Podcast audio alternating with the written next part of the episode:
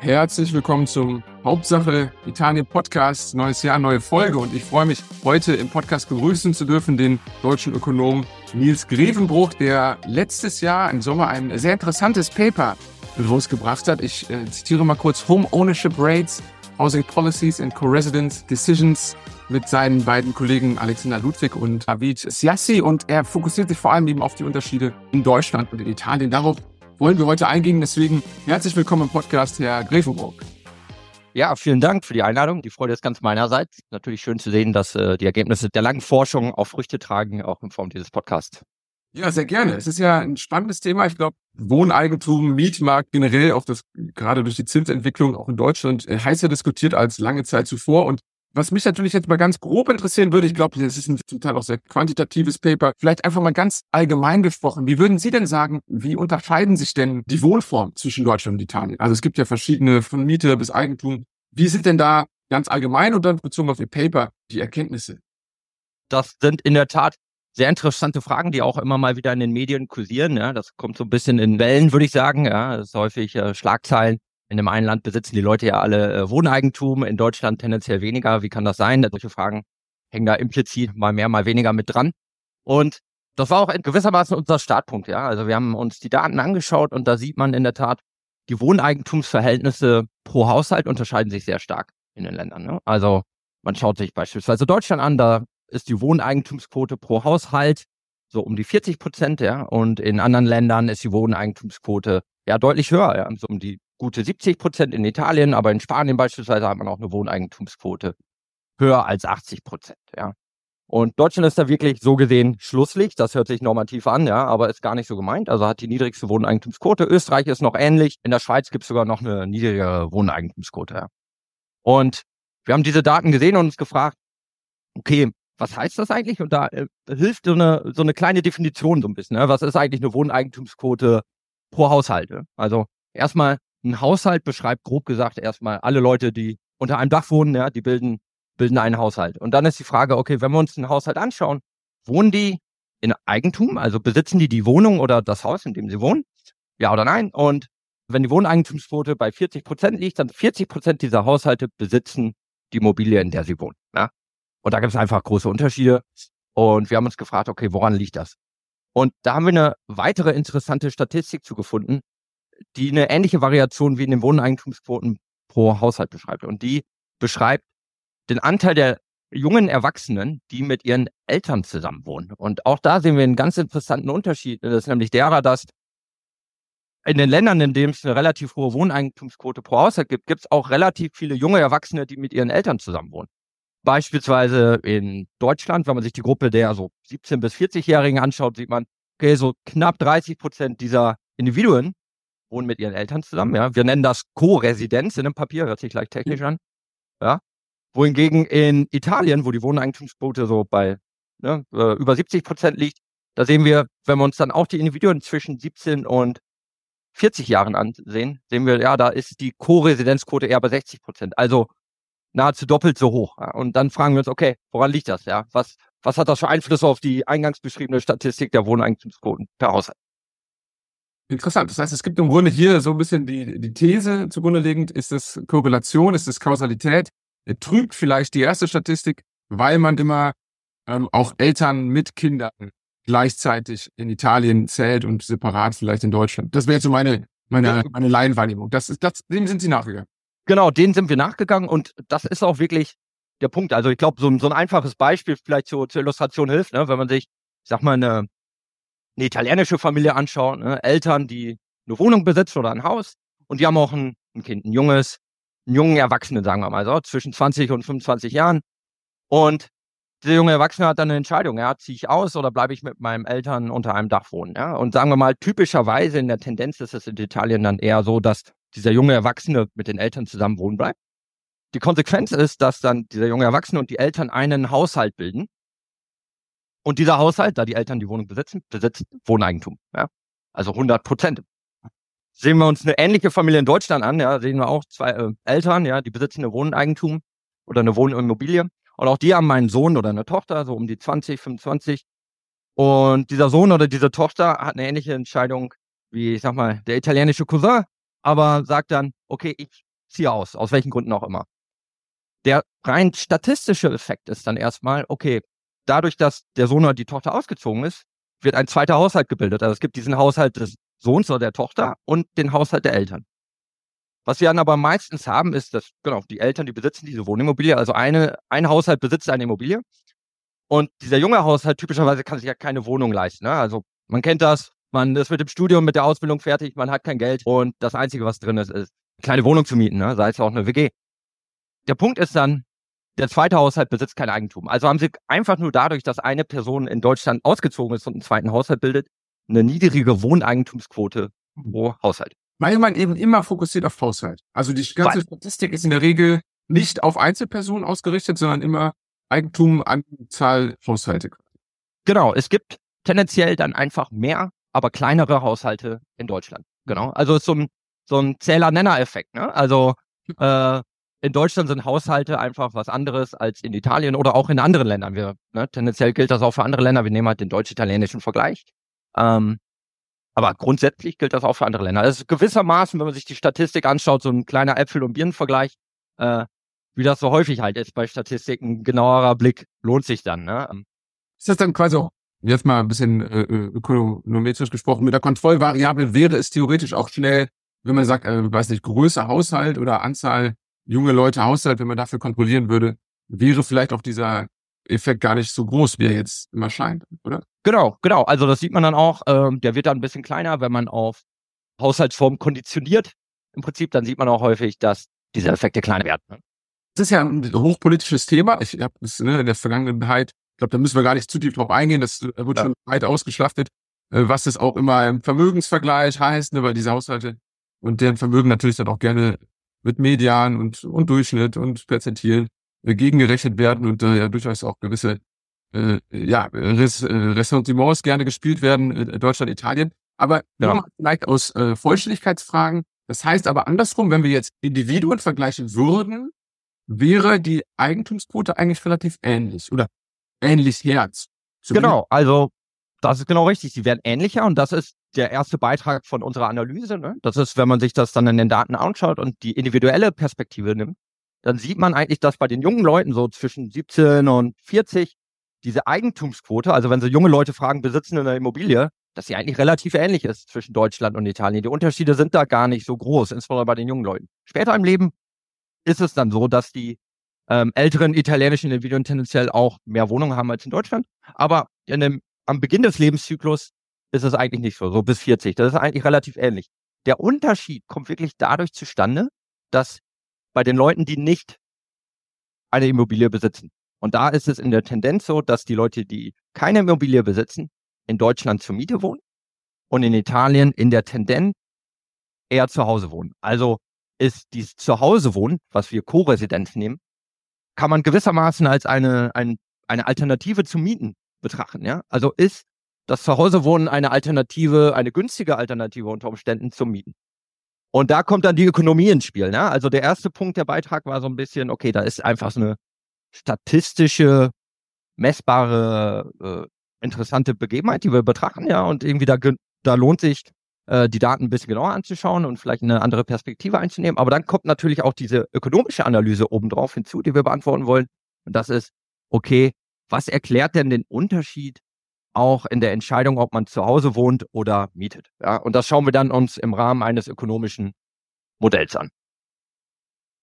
Was ist der Unterschied? genau. Also es gibt mehrere Aspekte, die wir uns dann anschauen. Also wir, wir beschreiben ein, vielleicht so ganz kurz grob zur Metro, äh, Methodologie. Ja.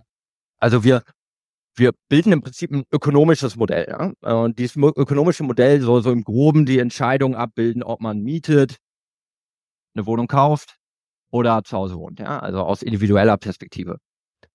Und wir identifizieren drei Kategorien von Entscheidungsvariablen, die da oder die Kategorien, die diese Entscheidung beeinflussen. Eine Kategorie ist eher so eine ökonomische äh, Kategorie, also ein ökonomischer Faktor und darunter kann man Sachen verstehen wie, okay, wie sind denn eigentlich die Einkommensverhältnisse in den unterschiedlichen Ländern? Ja? Ähm, zum Beispiel in Deutschland und in Italien steigt man, wenn man jung ist, mit relativ ähnlichen Löhnen ein, eigentlich. Ähm, der Unterschied ist dann aber, dass die Löhne in Deutschland vergleichsweise schnell wachsen und dann so ein bisschen ausflachen. Ja, dann steigen die irgendwann nicht mehr so, so stark. Aber auch in jungen Jahren, so nach dem Studium oder nach der Ausbildung, kann man eigentlich ganz gut schon verdienen, ja, und sich auch eine Mietwohnung leisten, so in der Tendenz. In Italien ist es tendenziell eher so, dass die Löhne relativ lang flach bleiben. Ja, einfach empirisch, wenn man sich die Daten anschaut, die bleiben relativ lange flach, steigen dann relativ stark an, so Ende der 30er, 40er, Anfang der 40er Jahre. Ähm, und flachen dann aus. Ja? Also da haben sie so einen qualitativen Unterschied schon allein in den Lohnprofilen. Das ist so die erste Kategorie, also nennen wir mal ökonomisch. Dann gibt's aber auch noch eine eher institutionelle Kategorie. Das sind Fragen wie, okay, natürlich gibt's auch viele Politikmaßnahmen, die entscheiden, ob wir mieten oder kaufen. Ja? In Deutschland Stichworte Eigenheimzulage oder die Berliner kennen das Wohnberechtigungsschein, ja, also dass, das Mieten einfach vergünstigt wird, etc. Ja? Oder es gibt notarielle Kosten, die beeinflussen, ob ich ein Haus kaufe, etc. Ja? Also solche Sachen, da gibt es Unterschiede zwischen den Ländern. Das nennen wir, das kommt in die zweite Box, institutionelle Rahmenbedingungen. Da gibt es Unterschiede zwischen Deutschland und Italien. Und da gibt es noch eine dritte Box. Und das ist, ich sag mal, salopp formuliert, so ein bisschen die äh, Klischeebox. Es gibt kulturelle Unterschiede. Ja?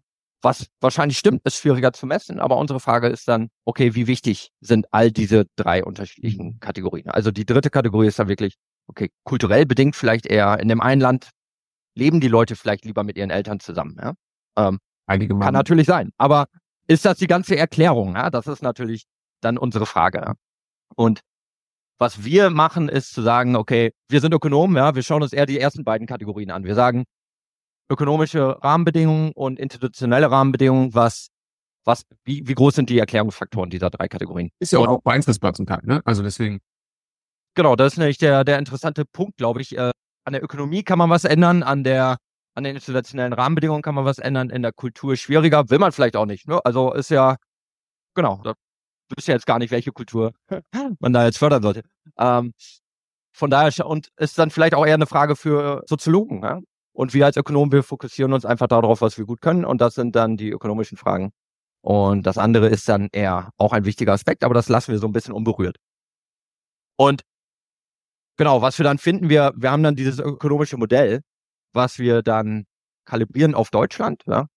Ich meine, vielleicht ganz kurz, was, was heißt das, kalibrieren auf Deutschland? Ja, das heißt also, wir haben ein Modell geschrieben und das kann man simulieren und damit können wir viele statistische Daten abbilden, die man so in den Daten findet. Ne? Also das Modell beschreibt auch so die Wohneigentumsquoten wie in Deutschland, äh, etc., die Vermögensverhältnisse so grob wie in Deutschland. Und es gibt halt diese drei wichtigen Entscheidungsfaktoren. Also wir nehmen die institutionellen Rahmenbedingungen wie in Deutschland, die ökonomischen Rahmenbedingungen wie in Deutschland und so eine, so eine, so eine Ansicht der Kultur wie in Deutschland. Ja, so ganz, ganz grob. Also in dem Modell ist eingefüttert das deutsche typische Lohnprofil, ja, wie ich es gerade beschrieben habe, oder auch die typischen institutionellen Rahmenbedingungen.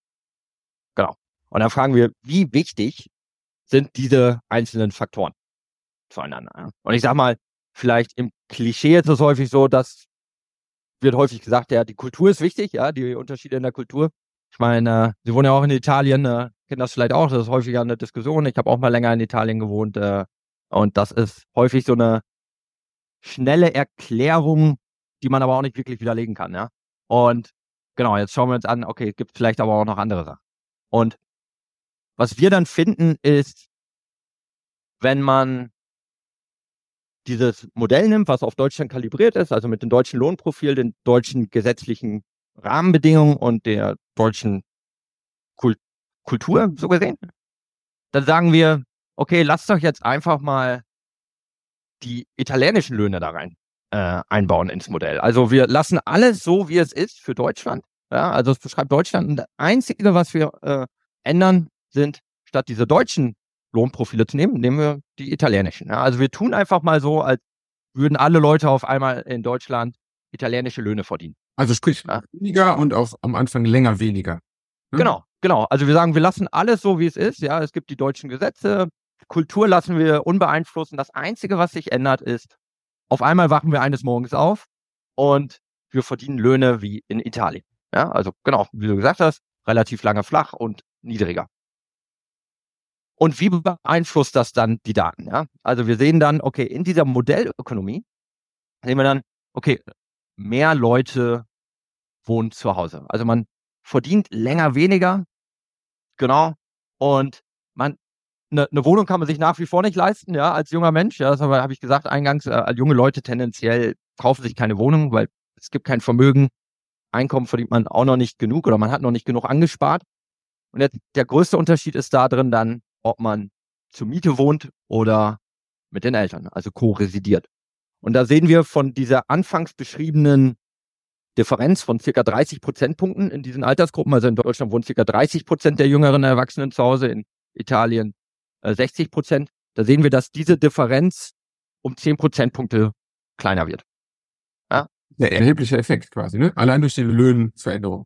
Genau, das ist ein erheblicher Effekt und ich glaube auch interessant vor diesem genauen Hintergrund, dass man häufig auf so eine kulturelle Erklärung zurückfällt, dass man sagt, okay, diese Kulturaspekte, die haben wir jetzt eigentlich nicht angefasst. Wir haben wirklich nur diese ökonomischen Rahmenbedingungen angefasst und vorgestellt, ja, tun wir doch einfach mal so, als würden in Deutschland die Leute italienische Löhne verdienen. Und auch dann sehen wir, viele Leute würden aus rein ökonomischen Gründen auch länger zu Hause wohnen. Und die Intuition ist die folgende, dass man sagt, okay, Mieten, auch Mieten, das kann ich mir so nicht leisten erstmal, das ist sehr teuer.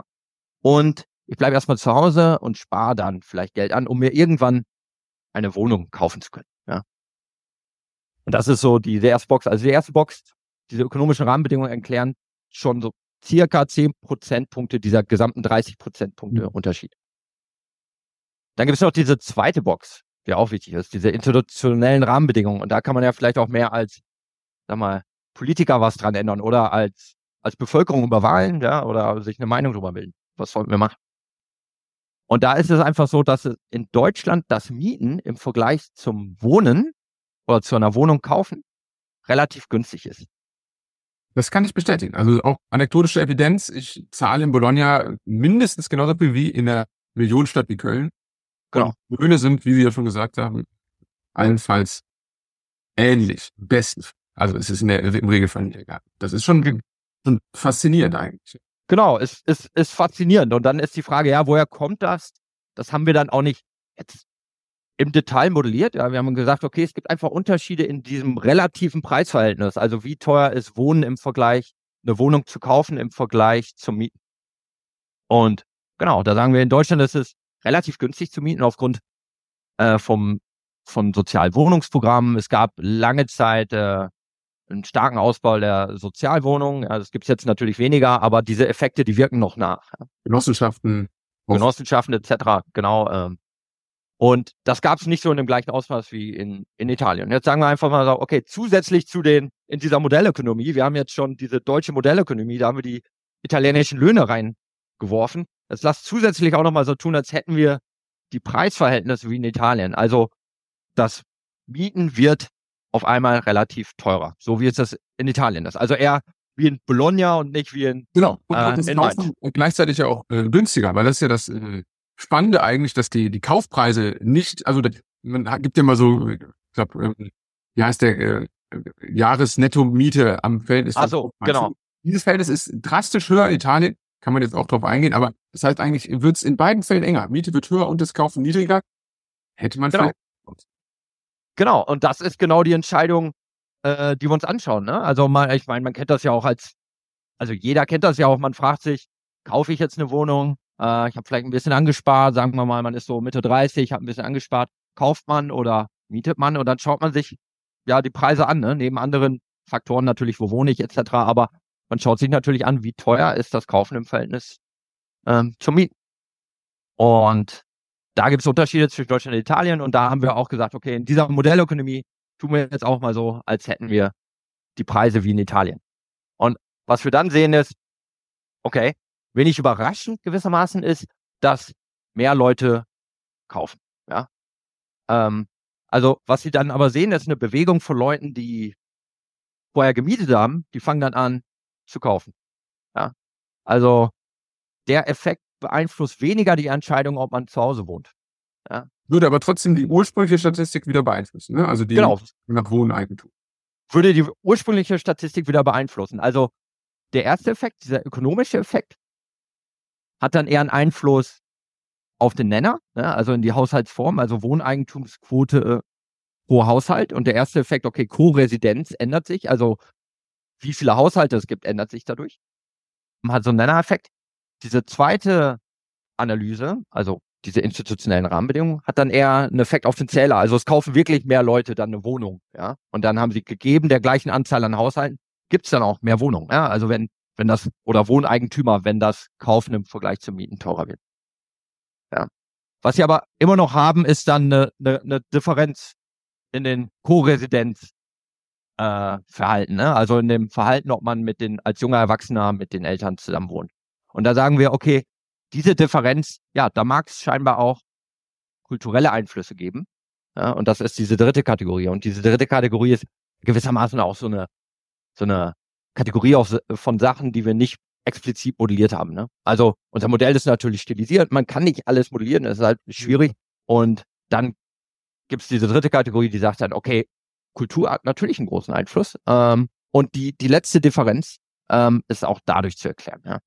Ähm, aber auch andere Sachen, die wir nicht modelliert haben, die auch interessant sind, aber halt nicht direkt unsere Frage ähm, betroffen haben. Ne? Ja, oder man müsste vielleicht regional gucken. Ne? Italien hat ja eine, eine unglaubliche äh, Ungleichheit auch in den Vermögens- wie auch in den äh, Lohnprofilen. Ich bin sicher, der Vergleich mit Norditalien ist da deutlich stabiler dann als vielleicht mit, mit Teilen in, Mezzogiorno, wo einfach auch nochmal eine ganz andere Ausgangslage irgendwie herrscht als jetzt zu großen Teil Deutschlands. Aber sehr spannend. Das heißt aber im Grunde, der Großteil dieser ganzen Differenzen ist eigentlich relativ rational, ähm, ökonomisch ähm, zumindest ähm, begründbar.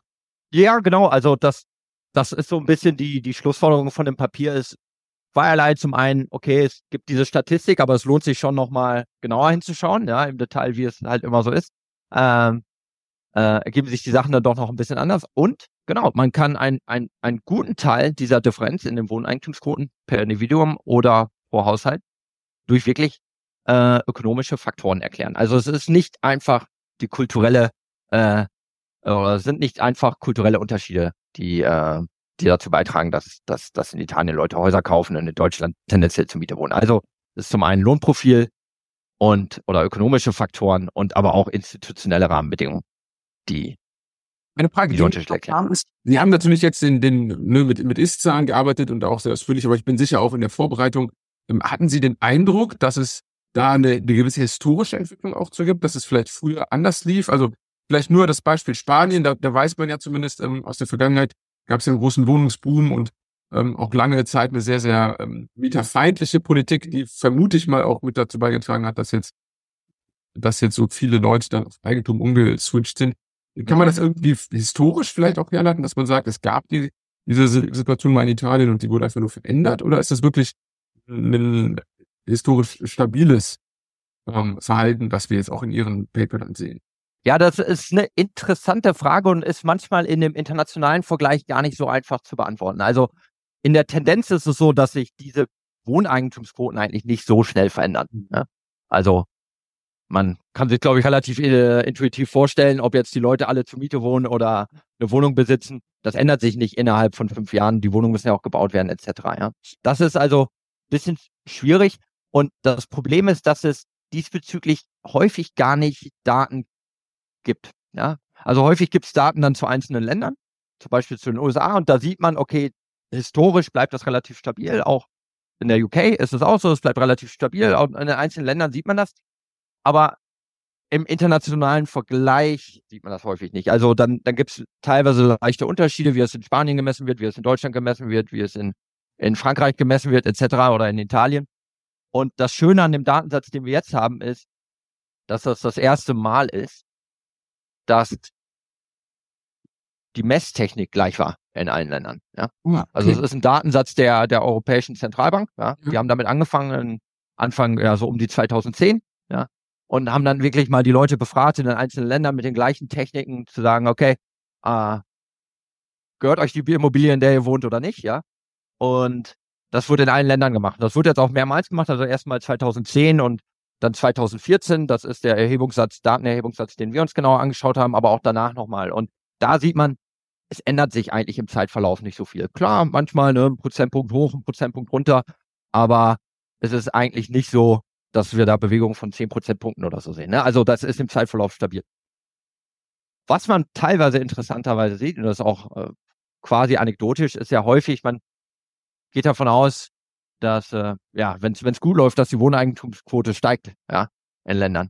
Aber gerade aus Effekten, die wir auch schildern in dem Papier, ja, dass das ja auch die Co-Residenzentscheidung beeinflusst, sieht man, hat man manchmal einen Effekt, und da gibt es auch ein Papier, das zeigt das für die USA interessanterweise, dass die Wohneigentumsquote in der Rezession mal gestiegen ist. Und der einzige Grund war, dass die Leute, junge Erwachsene, zurück nach Hause gezogen sind. Ach so, also ja, Co-Residence, ja, ja, okay. Genau, die haben ihren eigenen Haushalt aufgegeben und sind dann wieder zu ihren Eltern gezogen, ja, also es lief schlechter für die, aber die Wohneigentumsquote pro Haushalt ist gestiegen, ja. Und das kam einfach dadurch zustande, dass es weniger Haushalte gab. Ne? Also da gibt es immer mal wieder so kleine Effekte, aber die Grundtendenz ist dann schon relativ stabil. Und das Beispiel, genau, was wir angesprochen haben mit Spanien, da, da, da gab es in der Tat auch lange Politiken. Es gab, versuche es jetzt nicht auf Spanisch zu sagen, aber es gab eine Politikmaßnahme, die gesagt hat, ja, Arbeiter äh, in, ins Eigentum, so frei übersetzt, ja. Und da gab es wirklich lange aktive Politik, die betrieben hat, dass, dass die Leute sich eine Wohnung kaufen, ja, durch verschiedene Maßnahmen oder die Wohnung besitzen. Ähm, und ja, das ne, will ich gar nicht jetzt, der Podcast ist, wo wir gerade sprechen, ja. aber ich habe mich auch unterhalten mal mit einem mit einem klassischen italienischen jungen äh, Angestellten, der auch schon gekauft, äh, verkauft, gemietet hat. Und es ja. gibt große Anreize, gerade gegenüber Deutschland, für junge Leute Eigentum zu erwerben und auch sag ich mal, anders als in Deutschland eben keine Anreize, beispielsweise eine vermietete Immobilie zu erwerben. Also genau dieses, was Sie sagen, auch vielleicht selbstständig wohnen nach dem Mutter Mama, ähm, ja. die eigene Immobilie, ist ja auch gewollt politisch zum Teil in Italien. Genau, genau. Ähm, oder auch der englische Vergleich jetzt, ne? Ich wohne in England, junge Leute, also hier ist es zum Beispiel so, da, da, das betrifft wieder so Politikmaßnahmen, Mieterschutz, ja, ist nicht nur eine, eine Preissache, aber in Deutschland, wenn man mhm. einmal eine, eine schöne Mietwohnung hat, dann und einen guten Preis, dann kann man da auch erstmal drin wohnen bleiben, ja. In England und teilweise auch ein bisschen in Italien war das auch so, das war auch meine Erfahrung. Der Vermieter wird einen dann schon mal eher los, ja, oder die Vermieterin. Ich, ich habe einen 4x4-Vertrag unterschrieben. Das ist der Standard. Ne? Das heißt, alle vier Jahre kann der Vermieter sagen, ja. Ist, und nach acht Jahren kann das auch nochmal sein. Also, es ist allein ja. Denke, haben Sie, haben Sie vollkommen recht. Das ist gar nicht, ja. Genau. Und hier in England ist es sogar so, ich habe ein Jahres Mietverträge häufig, ne? Ein Jahres. Okay. Genau. Und dann ist man natürlich schneller so weit, dass man sagt, ja, vielleicht macht das Kaufen auch Sinn, ne? Also, mhm. es sind nicht nur Effekte, die man an einem Preis messen kann, sondern auch solche Sachen, ne? Die eher so regulatorischer Natur sind. Und wir haben das im Modell natürlich dann eher in dieser zweiten Kategorie, institutionelle Rahmenbedingungen, ne? Das umfasst auch solche Sachen. Und es macht es natürlich ein bisschen kompliziert, so aus Forschersicht, wenn man jetzt darüber nachdenken will, was wollten wir denn eigentlich? Genau. Ja, wenn, ja was ist denn besser? Ja, also, genau, also jetzt erstmal die Entscheidung äh, vorweggenommen, ob man, ob man die Wohneigentumsquote erhöhen will oder nicht. Ja, das ist ja nochmal eine andere Frage, ob das überhaupt gewollt ist. Ja, das kann man auch lange diskutieren. Aber sagen wir mal, wir wollten die Wohneigentumsquote erhöhen. Dann gibt unser Papier da in gewissem Maße keine ganz konkrete Antwort, dass man sagen könnte, okay, wir sollten jetzt den Steuersatz auf, auf irgendwas verringern. Weil das wird dann wirklich nochmal erfordern, dass man sich das im Detail anschaut. Ne? Also wir sind da ein bisschen grober oder modellieren das ein bisschen abstrakter. Aber da müsste man sich dann einzelne Maßnahmen nochmal konkret anschauen. Ne? Wirklich, okay, Stichwort Wohnberechtigungsscheine, ja, wenn man das jetzt genau analysieren wollte, ja, ähm, müsste man sich das wirklich auch nochmal speziell anschauen. Also da, da können wir jetzt anhand des Papieres keine ganz konkrete Aussage zu machen. Ja, irgendwie, wir sollten die Wohnberechtigungsscheine abschaffen oder ähnliches. Ne? Äh, das, das sollte man anhand eines solchen Papieres auch einfach nicht sagen. Ja? Also die Idee von dem Papier ist so ein bisschen, die Diskussion zu informieren ja? und eine neue Betrachtungsweise auch zu liefern. Ja. Äh, weil Sie jetzt ja dieses Co-Residence-Thema, wie ich das verstehe, ja als eine der prominentesten zumindest mal auch ähm, ja. gebracht haben. Gibt es denn dazu irgendwelche, ja, ich weiß nicht, Forschungsergebnisse, was beispielsweise eine gute Altersstruktur wäre, in der man eben auch von zu Hause auszieht? Gibt es da gewisse, also intuitiv würde man natürlich sagen, als junger Mensch, auch für die eigentliche Entwicklung, Studium etc. ist natürlich, ja. man zieht relativ früh aus. Jetzt weiß ich gar nicht, ist das überhaupt begründbar in irgendeiner Form oder? oder? Auch, ja, auch, auch das ist schwierig, ne? Also wenn man sich das beispielsweise in unserer Analyse haben wir darüber nachgedacht, eher als ja so eine Entscheidung zwischen, okay, wenn ich zu Hause wohne, dann spare ich natürlich Geld, ja, und ich ja. Wohnt günstig zur Miete tendenziell, ja. Also wenn ich bei den Eltern wohne. Aber es kommt auch mit einer gewissen Kosten einher, ja. Also ich sag mal, man kennt das vielleicht als junger Erwachsener, man hat so einen Bedarf danach, vielleicht äh, unabhängig zu sein, ne? Und es, es, es schmerzt, je älter man wird, desto mehr schmerzt es, äh, zu Hause mit den Eltern zu wohnen. Das ist vielleicht die Erfahrung von vielen. Aber was da jetzt optimal ist, in welchem Alter man ausziehen sollte, hängt natürlich auch wiederum von vielen Sachen ab. Ne? Das ist jetzt der grobe Mechanismus. Aber wir haben auch viele Sachen unberücksichtigt gelassen und das würde ich mir als Forscher, wenn ich jetzt zu dem Thema weiter forschen würde, nochmal genauer anschauen. Und das sind auch so Sachen wie, okay, ob man zu Hause wohnen will, hängt vielleicht auch damit ab, mit einer gewissen Interaktion mit dem Arbeitsmarkt. Ne? Also wenn es bei mir in der, im Ort ganz viele Arbeitsmöglichkeiten gibt, dann brauche ich ja vielleicht gar nicht ausziehen. Ich kann doch zu Hause wohnen. Ne? Aber wenn es diese ganzen Arbeitsmöglichkeiten woanders gibt, ja, also im Ort 100 Kilometer entfernt, dann ähm, ja, wird man vielleicht eher ausziehen. Ne? Und dann ist natürlich die Frage, und dann ist wieder die äh, interessante Interaktion mit den von uns beschriebenen Mechanismen.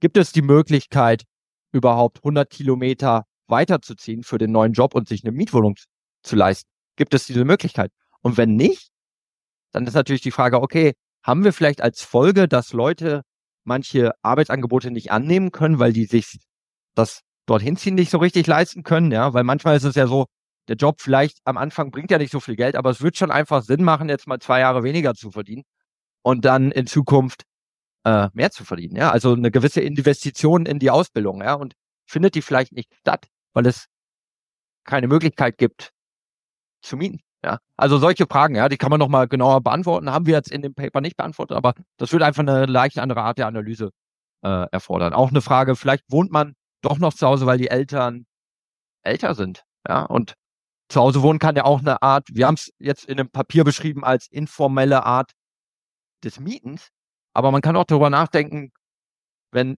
verschiedene Generationen zusammenwohnen, ist ja auch eine informelle Art der Pflege unter Umständen. Ja, also Care-Arbeit ist in Deutschland natürlich auch eine Diskussion, ja. Und na klar, solche Entscheidungen stecken da auch mit drin. Die haben wir jetzt ein bisschen ignoriert. Und deswegen, das ist halt auch immer bei solchen Analysen dann die, die Frage, ja. Wir haben da Hauptmechanismus, Mechanismen auf, aufgezeigt und wir, die Modell ist in dieser Art nur partiell, ja. Ähm, wir sagen jetzt nicht, das ist das Weltmodell, aber wir schauen auf diese Welt für diese Fragen durch dieses Modell.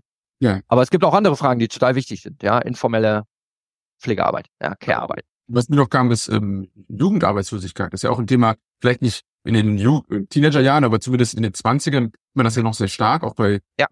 Absolventen. Wenn da natürlich schon die, die Mietswohnung ähm, eingespart wird und man zu Hause bleibt, ist vielleicht auch die Drucksituation ja dann viel geringer zu sagen, ich miete jetzt statt hier mal dort, wo es dann vielleicht was gibt. Also genau. ganz viele spannende Fragen. Ich glaube, da äh, müssten wir oder wer auch immer das sich dann dem nochmal widmet, äh, durchaus nochmal ein, ein, ein Folgegespräch führen. Genau gibt noch viel zu tun. Das ist immer auch die, äh, äh, die Antwort, die man als Ökonom gibt, sage ich mal. Äh, man, man sieht Statistiken, Statistiken neigt zu vorschnellen Schlüssen, aber die, die traurige Antwort ist dann einerseits, ja, so einfach ist es nicht. Ich, und ich habe auch keine direkte Antwort, äh, aber das macht ja auch den Beruf als ökonomischer Forscher so spannend. Ne? Also von daher, man muss dann doch nochmal häufig ein bisschen tiefer graben. Sehr spannend. Ich habe gelernt, ähm, ganz so viel Kultur ist es gar nicht und vielleicht auch mit Blick auf diese ja sehr äh, politisierten Zahlen äh, von ähm, Vermögensunterschieden auch da äh, tatsächlich der zweite Blick immer äh, bei jedem Artikel wichtig, was wurde verglichen, Co-Residenz berücksichtigt, ja, nein. Die Zahlen sind dann am Ende doch gar nicht so unterschiedlich, wenn man, wenn man etwas tiefer schürft. Genau. Super, ja, Herr Grevenburg, äh, vielen Dank bis hierhin. Ich äh, würde mal sagen, falls Sie noch mal in dem Themenkreis bleiben, äh, wer weiß, gerne ein zweites äh, vertiefendes Gespräch oder falls es auch nochmal nach Italien zurückgeht, äh, dann, äh, dann am besten direkt vor Ort. Und äh, bis hierhin aber auf jeden Fall schon mal vielen Dank und äh, ja, wer weiß, bis zum nächsten. Vielen Dank, hat mir sehr viel Spaß gemacht und gerne wieder.